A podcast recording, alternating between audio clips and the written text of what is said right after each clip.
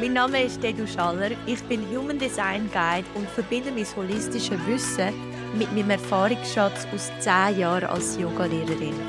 In diesem Podcast teile ich mit dir, was meine Seele nährt. Von Human Design über Spiritualität hin zu Astrologie, Energie und Bewusstseinsarbeit.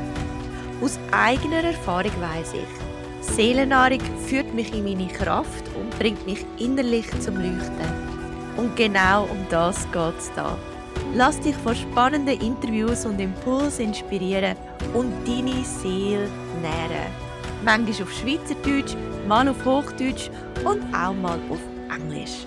Was ich übrigens anbiete, nenne ich Embodied Human Design und mehr dazu findest du auf meiner Webseite. Schön, dass du heute da bist und zuhörst. Lass uns jetzt starten.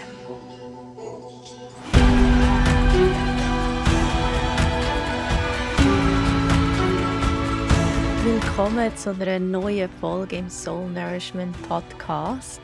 Wir sind bereits in der zweiten Jahreshälfte angekommen und ich habe meine Sommerpause genutzt, um die erste Jahreshälfte ein zu verarbeiten, zu verdauen, in die Reflexion dazugehen, gegen hineinschauen. Was stimmt noch? Was darf sich ändern? Wo darf es Platz geben für Neues? Und so wird sich einiges bei mir und meinem Angebot im Human Design verändern ab dem September. Und darum geht da am Anfang vom Podcast Message an dich. Wenn du Lust hast, ein 90-minütiges Human Design ähm, Coaching bei mir zu buchen zu einem von diesen acht Themen, die ich anbiete, dann mach das doch jetzt noch bis Ende August. Weil dann hast du noch die alten Preise und du hast die acht Themen, die dir zur Auswahl stehen. Ab dem September wird sich da einiges verändern. Meiner Meinung nach sehr zum Guten. Ich freue mich ganz fest auf die Veränderung. Aber gleich, ich möchte dir die Chance geben, dass, falls du das Angebot, wie es jetzt ist, schon mal so ein bisschen hast, ah, soll ich, oder ah, ich würde noch gerne mal zu dem Thema ein bisschen mehr wissen, dann buch das doch jetzt, weil nachher wird das nicht mehr möglich sein in dieser Form und zu dem Preis. Wenn du etwas jetzt buchst, bis Ende August, dann ganz wichtig, du musst es nicht bis Ende August einlösen. Du kannst es auch im Herbst einlösen. Einfach ab dem September ist es einfach nicht mehr möglich, die Themen und das Coaching in dieser Form zu buchen. Darum, wenn du das machen willst, mach es im August. Einlösen kannst du es dann im Herbst. Wo wir heute starten, jetzt in die zweite Jahreshälfte, ist mit einem ganz spannenden Gespräch. Und zwar habe ich mich mit der Nathalie Viert getroffen. Nathalie Viert ist diplomierte Naturheilpraktikerin, TEN, und macht holistische Lebensbegleitung. Ich selber gehe auch alle sechs bis acht Wochen zu ihr und das schon seit etwa eineinhalb Jahren. Und finde es auch spannend, mit ihr jetzt heute da zu reden. Wir reden über Beziehungen. Wir alle sind in Beziehungen drin. Wir alle haben diverse Beziehungen in unserem Leben, die unser Leben bereichern, aber auch grosse Herausforderungen in unserem Leben darstellen. Und wieso wir Beziehungen nicht einfach isoliert anschauen sondern wirklich, die dürfen auch im Zusammenhang sehen. Auch im Zusammenhang mit der eigenen Gesundheit, mit dem eigenen Wohlergehen, aber auch schlussendlich ein bisschen mit seinem Lebensweg, mit seiner Lebensaufgabe. Über das reden wir heute in diesem Gespräch. Freue dich darauf, ein andere Perspektiven kennenzulernen, und zwar die von der Naturheilpraktik. Ich rede meistens halt so aus der Human Design Perspektive oder aus der yogischen Perspektive, aber heute laden wir da noch eine andere Perspektive ein. Ich wünsche dir jetzt viel, viel Spaß in dem Gespräch.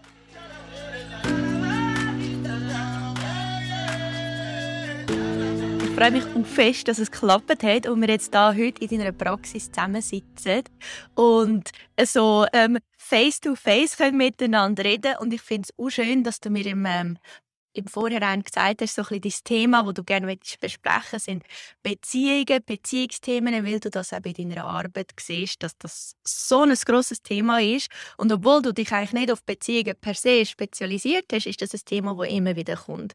Darum so ein ist das, glaube ich, so ein bisschen unser Ausgangspunkt heute für das Gespräch, dass wir ein bisschen in den Beziehungsdschungel hineingehen, die Thematiken, die entstehen und vielleicht auch Thematiken, wo, wo ich empfinde, werden nicht so offen besprochen. Vielleicht auch mit einer Freundin oder so ist es manchmal noch schwierig, gewisse Sachen, die man fühlt, in Wort auszudrücken, weil da einfach nicht so viel, wenn man vielleicht Angst hat, da ist nicht viel Verständnis oder man äh, trifft vielleicht auch irgendwie auf einen wunden Punkt von jemandem. Aber anstatt dass ich jetzt da erzähle, vielleicht kannst du sagen, vielleicht was, was sind so die Themen, die du besonders antriffst oder die vielleicht auch im Moment an dich ankommen, was Beziehungen anbelangt? Danke vielmals. genau, also ich denke, Beziehung ist seit eh und je ein riesengroßes Thema. Ich glaube, auch jemand, der kommt zum Beispiel mit äh, einem Tennisarm, schlussendlich kommt dann meistens aus, dass er irgendwie daheim Problem hat, zum Beispiel mit der Frau. Oder auch äh, viele junge Menschen, die gar nicht mehr richtig wissen, ja, was ist überhaupt eine Beziehung? Wie lebt man eine Beziehung? Und, und ja, was habe ich überhaupt für eine Rolle in dieser Beziehung? Also ich glaube, es ist in vielen Bereichen, nicht nur in einer Partnerschaft, sondern auch, eben, wie du jetzt angesprochen hast, im Freundeskreis, auch in der Berufswelt, eigentlich überall treffen wir ja auf Formen von Beziehungen.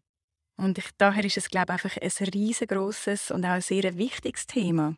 Und wir haben es vorher schon kurz angesprochen, eben Beziehungen sind eigentlich auch da zum Wachsen, weil ohne ein Du können wir uns äh, nicht weiterentwickeln. Also wir brauchen Beziehungen, es ist etwas, wo ja, omnipräsent ist, kann man sagen. Ja, ich denke, da gibt es noch viel darüber zu erzählen, Dido.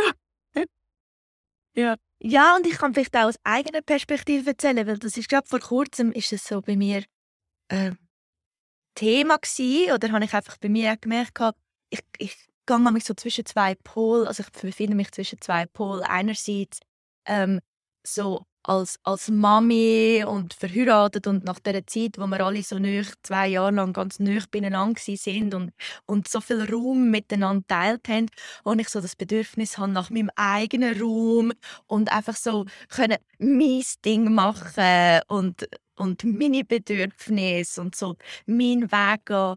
Und dann gleichzeitig wie eben auch wieder so merken, so, oh wow, eben wachsen ist eben ist das über das Du, also über die Beziehung. Und, und das ist amix äh, Wachstumsmomente, sind nicht unbedingt die einfachen Momente. Das sind irgendwie die, wo ja, wo einem herausfordern, wo manchmal auch dachte, ach nein, jetzt äh, wäre einfach einfacher, wenn ich mein eigenes Ding machen könnte. Also so ein oder? Und gleichzeitig aber auch wie, was ich gemerkt habe, was auch schön ist, egal aber manchmal geht die Beziehung auf und ab und dann haben wir eine Baustelle und dann geraten wir so aneinander und dann ist wieder ein paar Tage wieder mega gut und einfach so das Auf und Ab, das man in einer Beziehung Aber gleich irgendjemand zu haben, der so wie da ist, um mein Leben beobachten und mit mir das Leben beschreiten und mit mir in dem Sinne auch zu wachsen oder mich eben auch in all diesen verschiedenen Lagen sehen, dass das, dass das wahnsinnig wertvoll ist. Aber vielleicht können wir so über das ein bisschen reden, so dass ich glaube auch, also aus Human Design Perspektive gehen wir so in ein Zeitalter, wo wir sehr fest im äh, Individualismus sind oder noch mehr in das hineingeraten. So, wo, wo so all die Beziehungsstrukturen mehr und mehr schwierig wahrscheinlich auch werden. Also, das sehen wir ja auch schon jetzt, wie das mehr auseinandergeht. Und trotzdem irgendwie so die zwei Pole irgendwie können navigieren Also vielleicht hast du da einen Gedanken dazu? Ja, also ich glaube grundsätzlich müssen wir vielleicht auch mal davon ausgehen, ähm, dass es wie gewisse Abläufe gibt, sage ich jetzt, in einer Beziehung oder von, von einem Kennenlernen über eine Beziehungsphase. Es ist natürlich so, dass man sich meistens, ich sage betone auf meistens, sucht man sich ein Gegenüber aus, wo einen ergänzen Das kannst du vielleicht im Human Design dann noch ein bisschen auch genauer erläutern. Das ist auch in der Numerologie ersichtlich, die ich auch anbiete. Die Gegensätze am Anfang sind ja eben extrem spannend. Eben, es entsteht eine große Spannung aus dem, eine extrem große Anziehung natürlich auch. Zu einem späteren Zeitpunkt, wenn dann die Verliebtheitsphase über ist, das ist meistens so nach einem ja, guten halben Jahr. das ist alles so ein bisschen wissenschaftlich basiert, was ich da erzähle. Auch wenn wir das nicht hören wollen. Das heisst nicht, dass dann nicht noch Spannung rum ist, aber so ein das erste halbe Jahr ist so ein bisschen typisch. Da haben wir noch ein bisschen die rosa Brille an. Und dann, ja, kommen dann langsam so ein die andere Seite führen. Und dann passiert eben etwas Spannendes. Dann passiert nämlich Folgendes, dass man ähm, plötzlich einfach das, was man ja am Gegenüber so extrem faszinierend gefunden hat und auch so geliebt hat, äh, fängt man eigentlich an bekämpfen. Und das ist dann ganz spannend. Und eigentlich hat ja das mit dir selber zu tun, oder? Wenn du etwas im Gegenüber anfängst bekämpfen, ist das eigentlich etwas, das in dir innen noch nicht geheilt ist oder in dir innen nicht rein ist oder noch muss angeschaut werden. Also schlussendlich es eigentlich gar nichts mit dem Gegenüber zu tun. Und das ist jetzt eben genau der erste spannende Punkt, sondern es hat nämlich ganz allein mit einem selber zu tun. Und dort entstehen eigentlich auch die grössten Konflikte daraus, weil ich höre immer wieder in der Praxis, ja, aber meine Frau, ja, aber mein Mann macht das und das. Und was soll ich jetzt denn? Und mein Erstes ist immer, ja, aber wie machen Sie das denn? Wie gehen Sie denn mit der Situation um? Um so ein bisschen eben sie darauf hinweisen, du, du zuerst mal bei dir her schauen. Vielleicht ist ja dort tatsächlich auch bei dir noch ein Thema, um, das du musst lösen musst.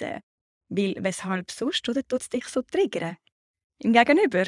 Es, äh, es triggert einem ja nur etwas, oder, wenn du selber noch etwas ungelöst hast. Und ich glaube, das ist schon mal eine erste ganz wichtige Grundhaltung, die wir eigentlich in jeder Beziehungsform haben sollten. Wenn mich am Gegenüber etwas stört oder nervt oder was auch immer, hat das auch immer etwas mit mir zu tun. Das wollen die wenigsten jetzt hören. ich weiß, ich weiß. Aber das ist es. Das ist schon mal eins ganz, ganz äh, oder ein ganz, ganz wichtiger Punkt, um eigentlich eine, eine schöne und gute Beziehung zu führen. Dass man zuerst mal die Sachen auf sich nimmt. Und nicht, oder, aufs Gegenüber abschiebt. Ja.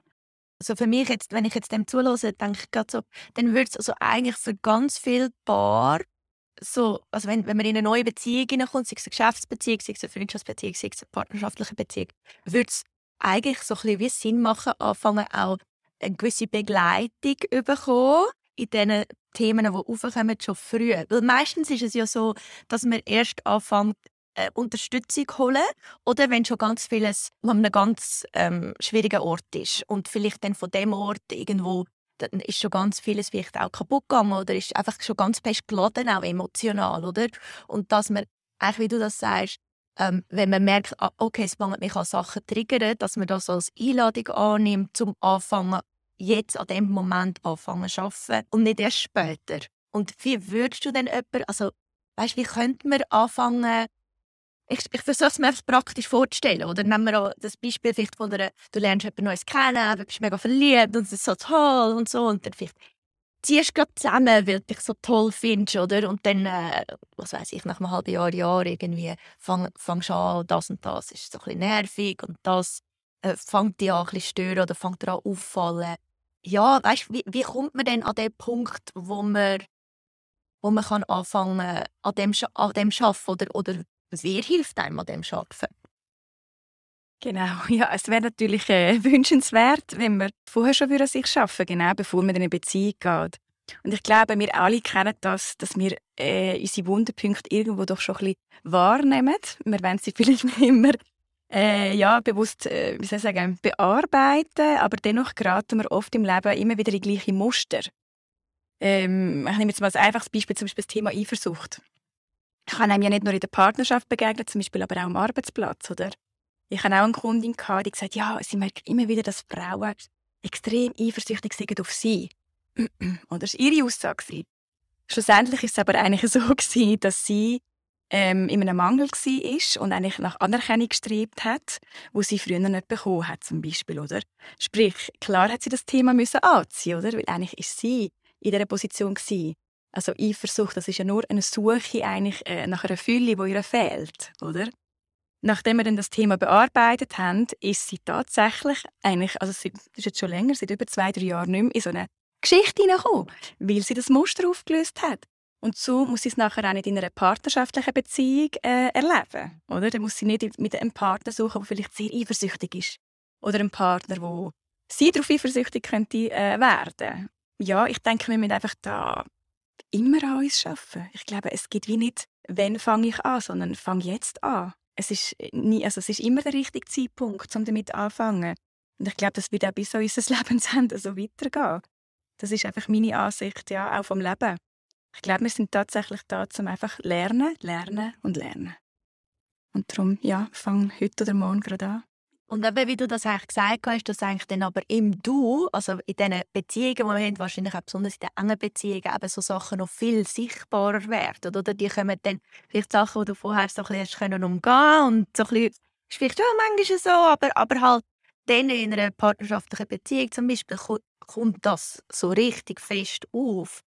Jetzt, wie du schaffst, also weißt du, schaffst ja nicht nur über Gesprächs, ähm, über Coaching oder Gesprächstherapie. Was gibt es denn noch für andere Möglichkeiten? So ein Thema, wenn wir jetzt, ich weiss nicht, wenn wir beim Thema Eifersucht bleiben, vielleicht hast du auch bleiben oder vielleicht hast du ein anderes ähm, Thema. Weißt, wie, wie geht man so etwas an, außer im Gespräch? Ja, da kann man zum Beispiel, also eine ganz gute Methode ist sicher die homöopathische Behandlung. Und da habe ich verschiedene äh, Ausbildungen dazu, also von einer konstitutionellen, klassischen Homöopathie. Und am wertvollsten diesbezüglich finde ich eigentlich die miasmatische Homöopathie. Dort geht man eigentlich immer zurück zu in den Keller aufräumen. Das heißt auch Familienverstrickungen, ähm, also die Anreihe, ist dort sehr essentiell und auch vordergründig weil wir alle werden ja schon in der frühen Kindheit prägt. Ja. Ähm, das sehen wir auch bei unseren Kindern. Gell? Da müssen wir immer wieder schauen, dass wir das eben nicht machen, dass wir sie in dem Sinne ja eben nicht erziehen, äh, so, sondern dass wir sie ja eben sich frei entfalten. Aber es gelingt uns auch nicht immer oder allen und, und wir sind sicher auch stark geprägt worden und gehen so halt eben in Muster rein. Und äh, das ist eigentlich auch gerade ja, die Grundlage der Entstehung von allen Krankheiten. Das ist der Mangel nämlich. Oder ein Kind, das vielleicht einen Mangel an Liebe erfährt oder einen Mangel an Anerkennung und, und, und. Und aus dem Mangel heraus entstehen eigentlich schlussendlich alle Krankheiten. Hm? Und das nennt sich in der miasmatischen Homöopathie nennt sich das die Psora. Das ist eigentlich die Urmutter, ja, die Urmutter aller Krankheiten. Und ich denke, dort also ist eigentlich ein guter Ansatz, oder? Wo mangelt es mir im Leben? Wo, wo fehlt mir etwas? Ja, das widerspiegelt sich auch dann in dem haben wollen, oder? Ich brauche das noch, ich will das Auto, ich will ah, oder? Das ist ja eigentlich nur da, um unsere Mängel auszugleichen. Klar können wir uns einmal etwas Schönes gut tun, das schon, aber viel sind so ein in dem Konsumverhalten, um eben die Mängel auszugleichen. Und das ist doch schon mal ein grosses Anzeichen, um irgendetwas äh, an sich selber zu verändern. Dass man gar nicht mehr in das müssen reinkommt, ich brauche das oder ich muss mir das jetzt auch noch kaufen, damit es mir gut geht. Weil im Endeffekt hat das fünf Minuten, eine Stunde, einen halben Tag her. Sind wir ehrlich, oder? Das erfüllt dich nicht wirklich.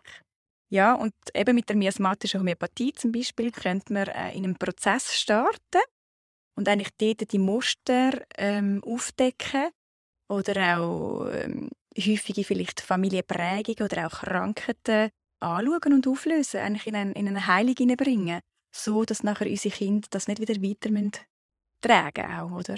Das ist sicher eine super gute äh, Methode, also eine der besten, die ich kenne.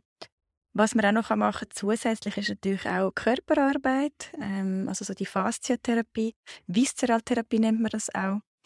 Da arbeite ich sehr viel an den, an den Organen, zum Beispiel an der Leber, weil äh, Leber ist äh, ein Organ, ist eigentlich äh, ja, das speichert alles, was wir in der Vergangenheit erlebt haben. Also die ganzen Emotionen. Es ist eigentlich wie ein Tagebuch, das alles gespeichert hat. Auch aus der frühen Kindheit. Und dort kann ich natürlich die Sachen auch nochmal aufholen und lösen. Ähm, oftmals kommen nachher Tränen oder man wird vielleicht ein bisschen verrückt oder fühlt sich einfach ein bisschen, ja, geladen die nächsten paar Tage. Das ist, weil man aus dem Körper eigentlich die Emotion auslöst. Das ist sicher auch noch eine tolle Begleitvariante. Das würde ich jetzt mal so machen. Gespräche, Homöopathie, Körpertherapie. So sind wir auf einem guten, ganzheitlichen Weg einmal. Und wenn Sachen aus dem Körper rausgelöst werden, weißt du, das ist manchmal so meine Frage, muss man dann in dem Moment, äh, nehmen wir an, man schafft jetzt mit der Leber und man wird hässig oder man wird traurig. Geht es dann darum, dem auf den Grund zu gehen, kognitiv, also mental, und wie versuchen, irgendeinen Grund zu ableiten? Oder geht es wie mehr darum, das zu fühlen und zu loslassen?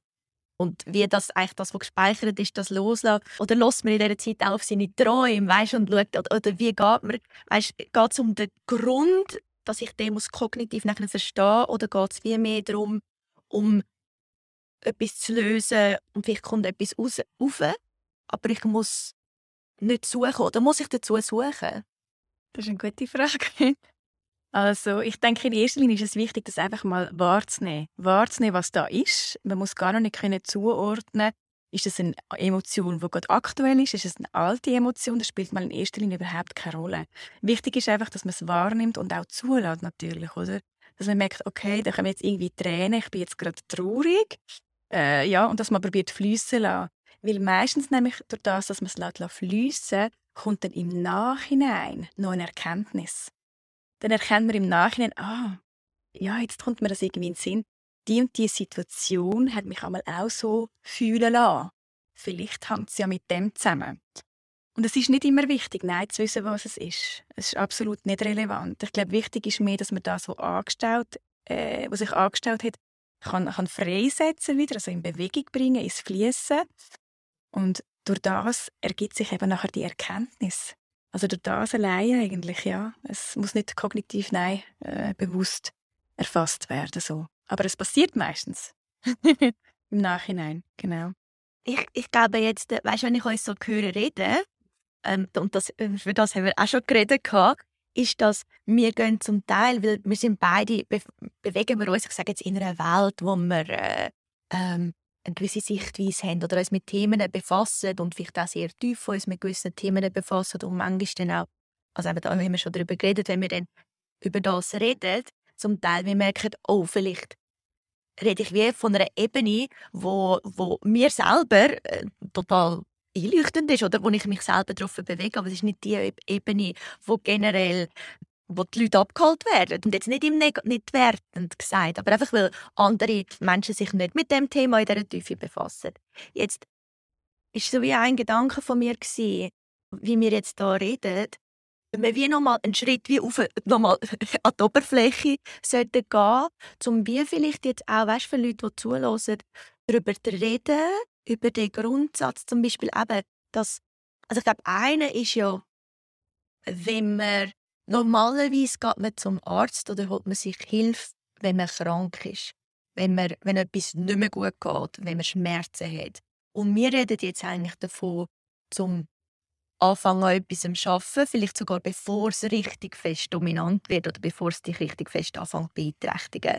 Also schon mal das irgendwie vielleicht für gewisse Leute auch irgendwo durch ein bisschen neu oder ein bisschen anders, als man denkt, über einen Arzt oder über etwas Medizinisches. Und dann auch das Medizinische in dem Sinn, dass man kann über verschiedene sagen wir jetzt Homöopathie oder Körperarbeit oder Gespräche oder einfach mit verschiedenen Möglichkeiten arbeiten und nicht nur Symptombekämpfung, also nicht nur eben jetzt äh, es geht nicht um den Tennisarm, sondern wie noch mehr anschauen. Also vielleicht, dass wir wirklich über die zwei Grundsätze reden. Einerseits, dass wir davon ausgehen, dass wir Sachen ganz, also so ganzheitlich anschauen und dass es vielleicht eben, wenn jetzt das Thema ist, ich bin hässig mit meinem Partner, weil er lässt immer alles liegen. Wie hängt das mit der, also weißt, mit der Gesundheit generell zusammen? Und eben in dem Sinne bin ich in dem Moment nicht krank. Also, wenn, wenn das passiert. Also, ist vielleicht für viele Leute in dem Moment nicht unbedingt intuitiv Unterstützung zu holen aus, der, weißt, so aus dem Therapeutischen. Ja, das stimmt. Natürlich sind wir in dem Moment nicht, noch nicht krank.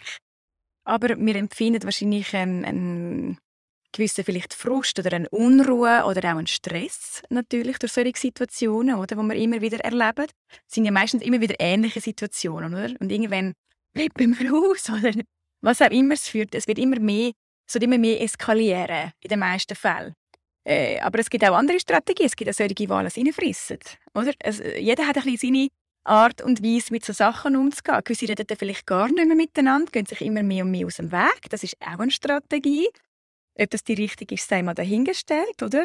Ja, ich bin eher immer noch dafür, lieber eskalieren. Weil da kommt wenigstens noch eine Emotion raus. Weil sonst frissen wir alles in uns rein, oder? Also es, es geht dann gegen uns schlussendlich. Man richtet eigentlich die Emotion gegen uns selber. Apropos Autoimmunerkrankung zum Beispiel. Das kann mitunter auch einer von diesen grossen Auslöser sein. Nebst der Umweltgift, nebst den Impfungen und, und, und, oder? Ist, ist es sicher auch äh, ein, ja, eine Emotion gegen sich selber richten äh, wo man eben nicht mehr tut, äh, artikulieren oder irgendwo ins Flüssen bringen. Ja, ich denke, grundsätzlich hat es wahrscheinlich auch mit einer Lebenshaltung zu tun. Oder? Man muss, muss sich auch immer fragen, wie, Jetzt haben wir eine ganz grosse Frage. Warum bin ich überhaupt da? Oder was mache ich überhaupt da auf dieser Welt? Ähm, bin ich da einfach um mein Brötchen verdienen und schön immer in die Ferien gehen und das war es dann mal? Oder, oder habe ich vielleicht noch eine größere Aufgabe? Und ich denke, für das eben, sind gerade so Menschen wie du und ich auch da. Diesen Menschen können eben vielleicht auch das aufzuzeigen. Hey, du bist im Fall nur da, einfach zum äh, Brötchen verdienen und arbeiten und ein bisschen in die Ferien gehen, sondern du hast äh, sogenannte Lebensaufgaben. Und vielleicht fängt es ja auch dort schon an, oder? dass man ein bisschen eben immer vermehrt wieder in das Hinterfragen gehen. Was heute sowieso fast nicht mehr gemacht wird, leider. Oder was ich sehr bedauere. Also ich auch mich hinterfragen, auch du bitte hinterfragen, dass wir da diskutieren weil nur so ähm, kann natürlich auch Wachstum stattfinden. Und ich glaube, das ist auch ganz ein wichtiger Punkt, oder? Wie, ja, was hast du überhaupt für eine Idee von deinem Leben? Was, warum bist du da? Was ist dein Sinn schlussendlich? Das ist jetzt ganz hoch äh, abgeholt. Und das wiederum kann dich dann dazu vielleicht leiten, eben an dir zu arbeiten und dich zu verändern und, und weiterkommen oder in, in deinem Leben. Vielleicht um ein gewisses Ziel zu erreichen, ein Lebensziel, eine Lebensaufgabe zu erfüllen.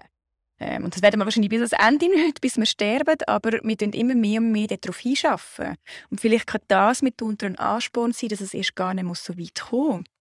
Mir kommt aber jetzt da auch in den Sinn, oder der Buddhismus zum Beispiel sagt ja auch, dass es zuerst mal darum geht, zu erkennen, dass da überhaupt Leid ist. Also ich leide.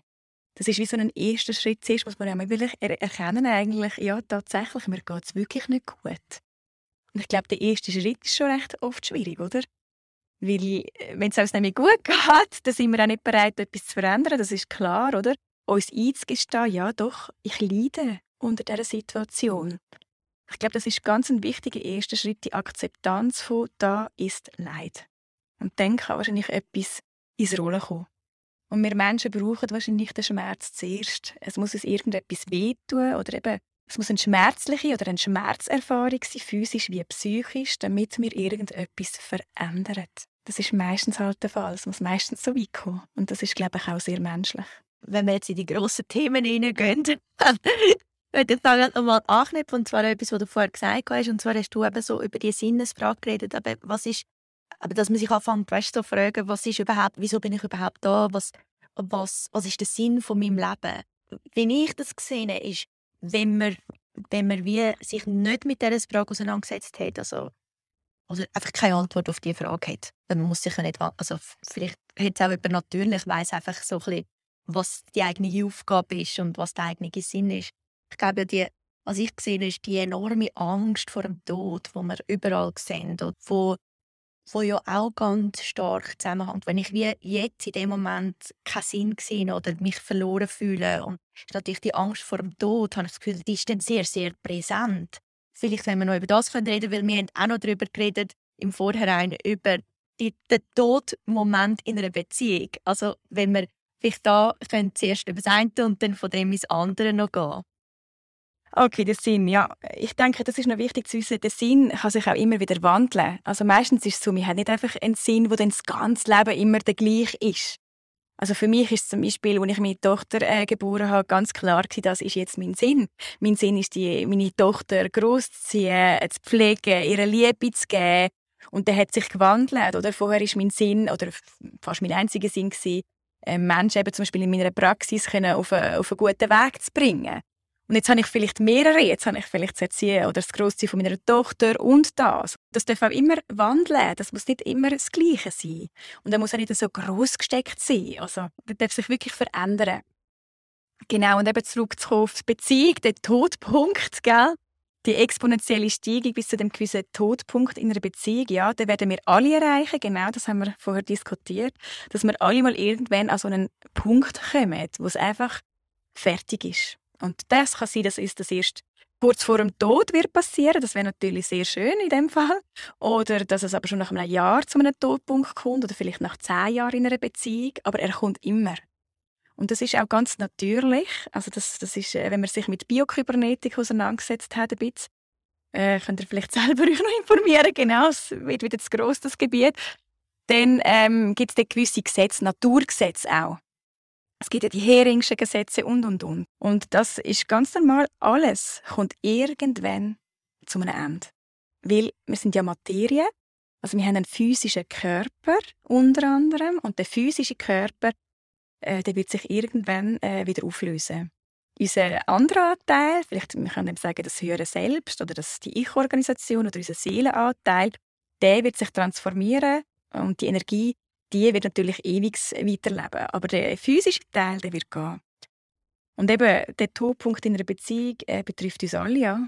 Wichtig ist dann die Frage, was machen wir denn, wenn der kommt? Gang jetzt? Kann manchmal sinnvoll sein, tatsächlich, ja. Aber weglaufen ist nicht immer die erstbeste äh, Variante. Manchmal ist dann wirklich die Frage, sich nochmal zurück zu besinnen, oder? Was äh, hat mich denn dazu gebracht, mich äh, mit dieser Person eigentlich, äh, oder auf, mich auf diese Person einzulassen, in die Beziehung zu gehen mit dieser Person? Was habe ich denn so geliebt an dieser Person am Anfang? Wo ich jetzt eigentlich nur noch am Bekämpfen bin, oder?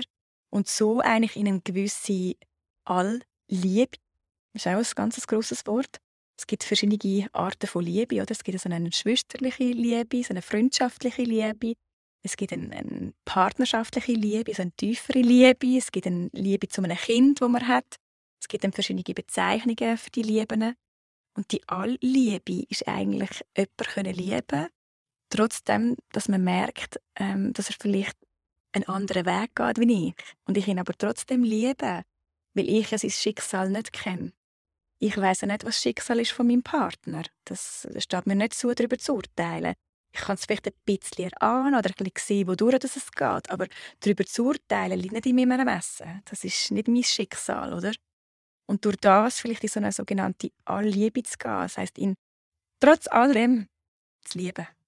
Und eigentlich die Sachen wieder zu finden, äh, wo ich mich eigentlich verliebt habe. Ja, in seine Potenzial verlieben. Ja, in sein Wesen verlieben. Und ich glaube, aus dem Turn kann nachher etwas ganz Neues und auch etwas viel Größeres und Tieferes nochmal entstehen. Eigentlich auch der andere vielleicht einmal einfach sein lassen auf seinem Weg. Weil, ja, vielleicht ist er noch nicht bereit, diesen Sprung zu machen, so wie ich es gemacht habe. Eben auch das liegt nicht in meinem Wissen. Zu sagen, ja, aber du musst doch jetzt auch. Nein, das muss er nicht, weil er ist vielleicht ganz an einem anderen Punkt ich habe ja vielleicht auch zwei, drei Jahre gehabt, bis ich mal an den Punkt gekommen bin. Und ich glaube, das hat mit, der ganz, mit dem großen Wort all Liebe zu tun. Und da kann etwas wahnsinnig Schönes und Grosses wachsen. Wichtig ist einfach, ähm, das haben wir auch angesprochen, dass man ähm, seine eigenen Potenzial in einer Beziehung nicht untergraben, oder? Dass man sie selber weiterlebt. Da muss man ehrlich sein zu sich selber. Wenn, wenn man einem nämlich einen Partner einschränkt oder man sich nicht mehr leben kann aufgrund des Partners, dann ist es sicher nicht das Richtige.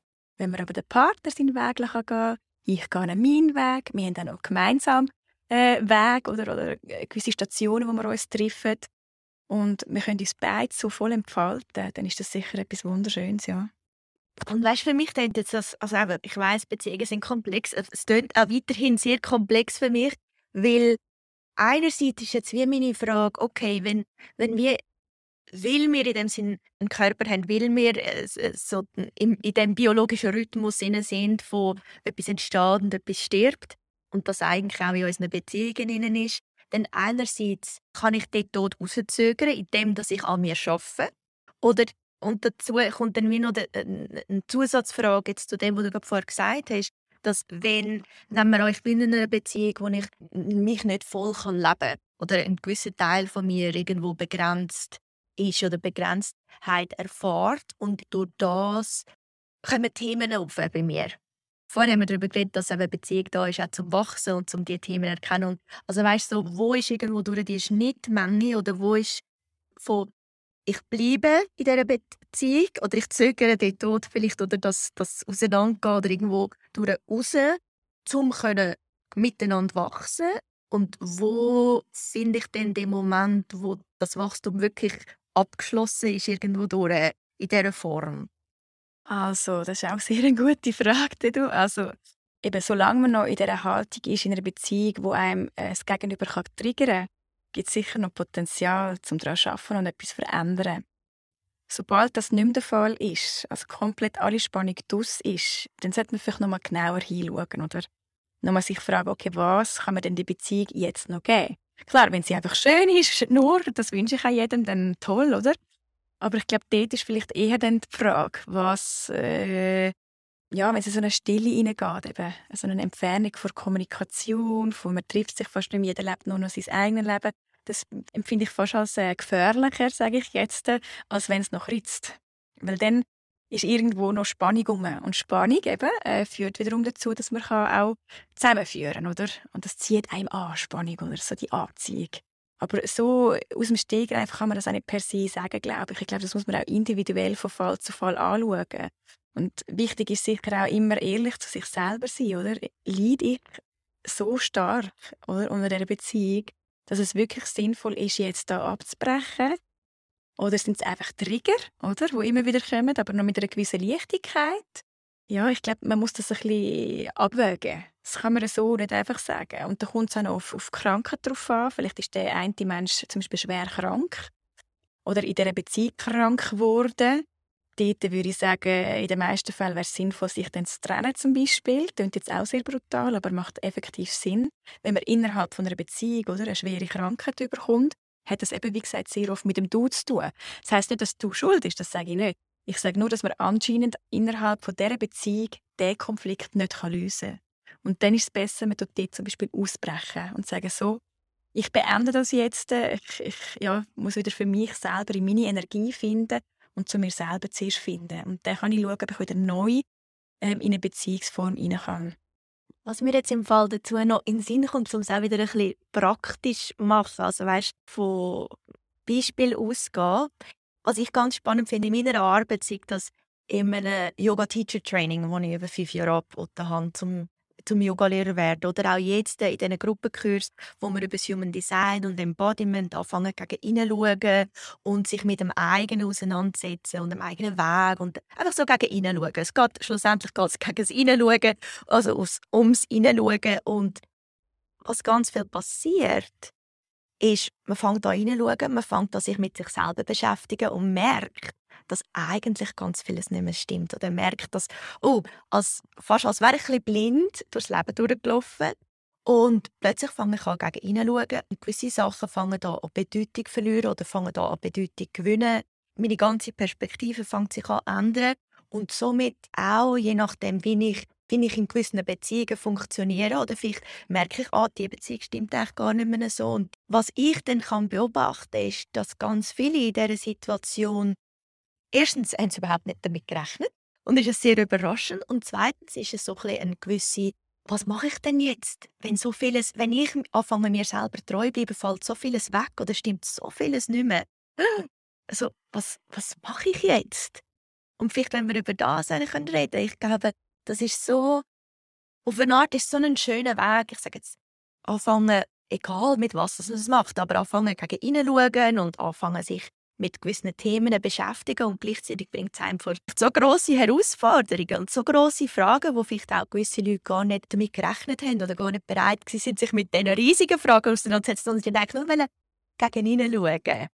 Vielleicht auch aus deiner Erfahrung, weißt, hast du eine Erfahrung dazu oder siehst du das auch und wie, vielleicht auch aus deiner Sicht, was könntest du einer Person mitgeben, die genau jetzt in dieser Situation ist? Ja, also ich denke, grundsätzlich haben wir ja immer die Wahl. das müssen wir schon mal vorweggeben. Auch wenn ich etwas erkenne, habe ich immer noch die Wahl, tue ich das jetzt umsetzen, tue ich das jetzt transformieren oder mache ich einfach wieder meine Augen zu und tue so, als ob gar nicht irgendetwas gewesen wäre. Nur kann ich euch versichern, dass der zweite Weg leider oftmals halt eben auch ins Kranksein führen wird. Und das ist so. Weil dann ist man ja nicht mehr ehrlich zu sich selber, oder? Also man tut eigentlich etwas ähm, verleugnen, ähm, wo man eigentlich erkannt hat. Und das ist fast etwas vom Schlimmsten eigentlich. Und ja, ich glaube, jeder Weg äh, und, oder Wege, wo wir gehen die Veränderung sind, zum größten Teil eben, wie gesagt, schmerzlich. Weil wir werden merken, plötzlich gibt mir die Freundin nicht mehr das, was sie mir irgendwie gegeben hat. Oder, oder äh, ja, keine Ahnung, der Job passt mir auf einmal nicht mehr. Was mache ich jetzt? Wo gehe ich jetzt durch? Ich, ich, habe keine Ahnung, was ich jetzt machen soll, aber ich merke einfach, das ist es auf jeden Fall nicht mehr.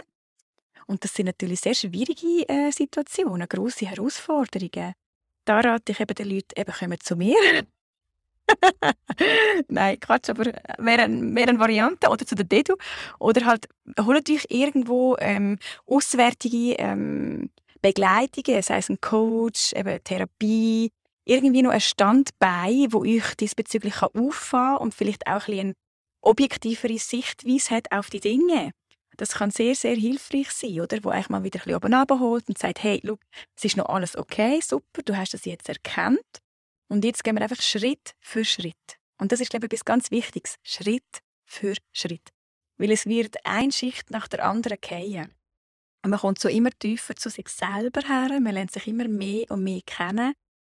Ja, und wird so auch immer mehr zu seinem besten Selbst eigentlich, oder? Zu seinem wahren Wesen. Aber das ist wirklich ein Prozess und äh, ich glaube, da muss man auch nicht äh, scheu sein und sich jetzt äh, oder schade sein, um sich Hilfe zu holen. Ich denke, das ist doch absolut in Ordnung. Und es ist auch gut so, wenn man dann vielleicht nicht den Freundeskreis oder die Familie noch belasten mit dem, sondern wenn man sich irgendwo wirklich auswärtig noch eine Hilfe holt, wo einem vielleicht auch andere Wege noch aufzeigen kann oder eine andere Sichtweise hat auf die Sachen. Aber ich denke eben ein Prozess, wie es schon sagt, ein langsames Vorangehen. Also manchmal geht es ein bisschen schneller, manchmal ein bisschen langsamer. Aber es soll nicht überstürzt werden. Aber es gibt auf jeden Fall immer Lösungen. Die Frage ist mehr, ob die dann gehen oder nicht. Das ist halt oft bei den Menschen ein Thema, oder? Man kann sehr viele Lösungswege sehen, aber äh, ob man sie dann gehen aber auf jeden Fall, das gehört zu meiner ganz grossen und Lieblingsaufgabe, die Menschen in diesem Bereich zu unterstützen. Ich glaube, das ist eines meiner schönsten Aufgaben, äh, ja, die ich bis jetzt in meinem Leben erkannt habe und wo mir auch extrem viel zurückgibt, wenn ich da Menschen begleiten darf in ihrer Sinnfindung. Danke dir viel, viel mal, liebe Nathalie, dass du heute da im Soul Nourishment Podcast bist. Und danke dir vielmals für das spannende Gespräch. Gibt es noch etwas, wo du das Gefühl hast, dass du noch willst sagen wo etwas, wo, wo noch nicht gesagt worden ist in dem Zusammenhang, wo dir noch wichtig wäre? Ja, ich weiß aber nicht, ob das jetzt den Rahmen ansprengt hat. ich glaube, was noch vielleicht ein wichtiger Punkt ist oder viele mich auch fragen, ist äh, das Thema Geschlechterrolle Mann-Frau. Das haben wir auch noch nicht so angesprochen. Ich denke, ähm, sich mal mit dem zu befassen, was ist eigentlich äh, die männliche Energie und was ist die weibliche Energie, wäre auch noch ein sehr hilfreicher Punkt in der ganzen Beziehungsgeschichte, oder? Weil je nachdem, was man für einen Blickwinkel hat äh, auf die männliche oder weibliche Energie, ja, kann das natürlich zu einer ganz anderen Beziehungsform beitragen. Und grundsätzlich kann ich einfach schon mal sagen, vielleicht zwei, drei kurze Sachen dazu oder zu dem Unterschied vielleicht geschwind, äh, was in einer Beziehung wichtig ist. Die Frau zum Beispiel ähm, öffnet ihr Herz und somit auch ihre Vagina eigentlich über das Gehör. Das heißt, wenn sie schöne Sachen hört oder Sachen, ja, wo ihr Herz berühren, dann ist sie eigentlich auch bereit, intim, intim zu werden oder auch sich für die Sexualität zu öffnen. Und beim Mann ist es ein bisschen anders. Klar hört er auch gerne schöne Sachen, das wollen wir nicht abstreiten. Aber beim Mann läuft es eigentlich mehrheitlich übers Auge. Das heißt, wenn er eine schöne Frau sieht oder er sieht, äh, ja, sie vielleicht schön angelegt ist, heute vielleicht ein bisschen Lippenstift drauf hat oder ihre weibliche Kurve ein bisschen zeigt, genau, dann geht beim Mann das Herz auf. Und das ist ein ganz spannender Unterschied, der aber oft eben auch zu Konflikt führt, weil das die Frau einfach nicht verstehen kann. Er ist so viel einfacher gestrickt, oder? Der kann plötzlich aus dem Streit raus, kann dann nachher Sex haben, oder? Das ist so ein, grosse, ein grosses Fragezeichen von uns Frauen. Wie ist das möglich? Ich könnte das jetzt nicht. Ja, klar können wir es nicht, oder? Weil bei uns läuft es über das Gehör. Aber ich denke, das, vielleicht können wir das auch so mal noch einmal vertiefen, ist sicher auch noch ganz ein wichtiger Punkt, dass man so ein bisschen die, die Energien mal genauer anschaut. Weil das wiederum kann wirklich zu, zu viel tieferen und schöneren Beziehungsformen führen, wenn man beide Geschlechter eigentlich in so eine liebevolle Wertigkeit hineinbringt, also so eine Gleichwertigkeit. Und trotzdem ist jedes ein Mysterium für sich. Ich würde jetzt gerne das Gespräch noch abschließen und zwar mit einer Frage, die sehr im Rahmen von dem Podcast ist, wo ja Soul Nourishment heißt, also Seelennahrung. Darum jetzt als Abschluss noch meine Frage an dich: Was nährt deine Seele im Moment? Meine Seelennahrung ist auf jeden Fall meine Tochter, muss ich gerade mal sagen, weil ich habe mir schon immer ein Kind gewünscht. Also das ist ein ganz grosser Seelenwunsch von mir auch, ein Kind zu haben. Und das ist sicher meine Tochter. Und das andere Grosse ist ähm, wirklich meine, meine Praxis, mein Arbeiten. Das ist ein ganz grosser, grosser Teil. Natur, die Naturverbundenheit, meine Praxis, das sind so ein die drei Eckpunkte, sage ich jetzt mal, wo wirklich mich füllen mein Leben bereichert, mich glücklich macht und mich ausgleicht. Ja, da habe ich glaube ich etwas ganz Tolles gefunden, eben mein Garten. Das ist so meine meine Wunderoase. Äh, da kann ich Tag und Nacht drin verbringen und ich bin nie zu leid, irgendetwas dort zu werkeln oder einfach zu geniessen. Ja, und genauso eben das Arbeiten mit Menschen. Das gibt mir unheimlich viel zurück. Nur schon ein Lachen gesehen von meinem Gegenüber oder wenn ich wieder höre, hey, ich habe es jetzt geschafft, ich, ich habe jetzt einen neuen Job gefunden oder, oder ja, ich habe mich jetzt getrennt, aber ich bin wieder frisch verliebt und, und ja, dann geht mir einfach das Herz auf. Das ist, glaube ich, das, was mich nährt. Das ist doch jetzt mega ein schöner Abschluss noch. Eben, danke dir ganz, ganz viel mal und bis ganz bald.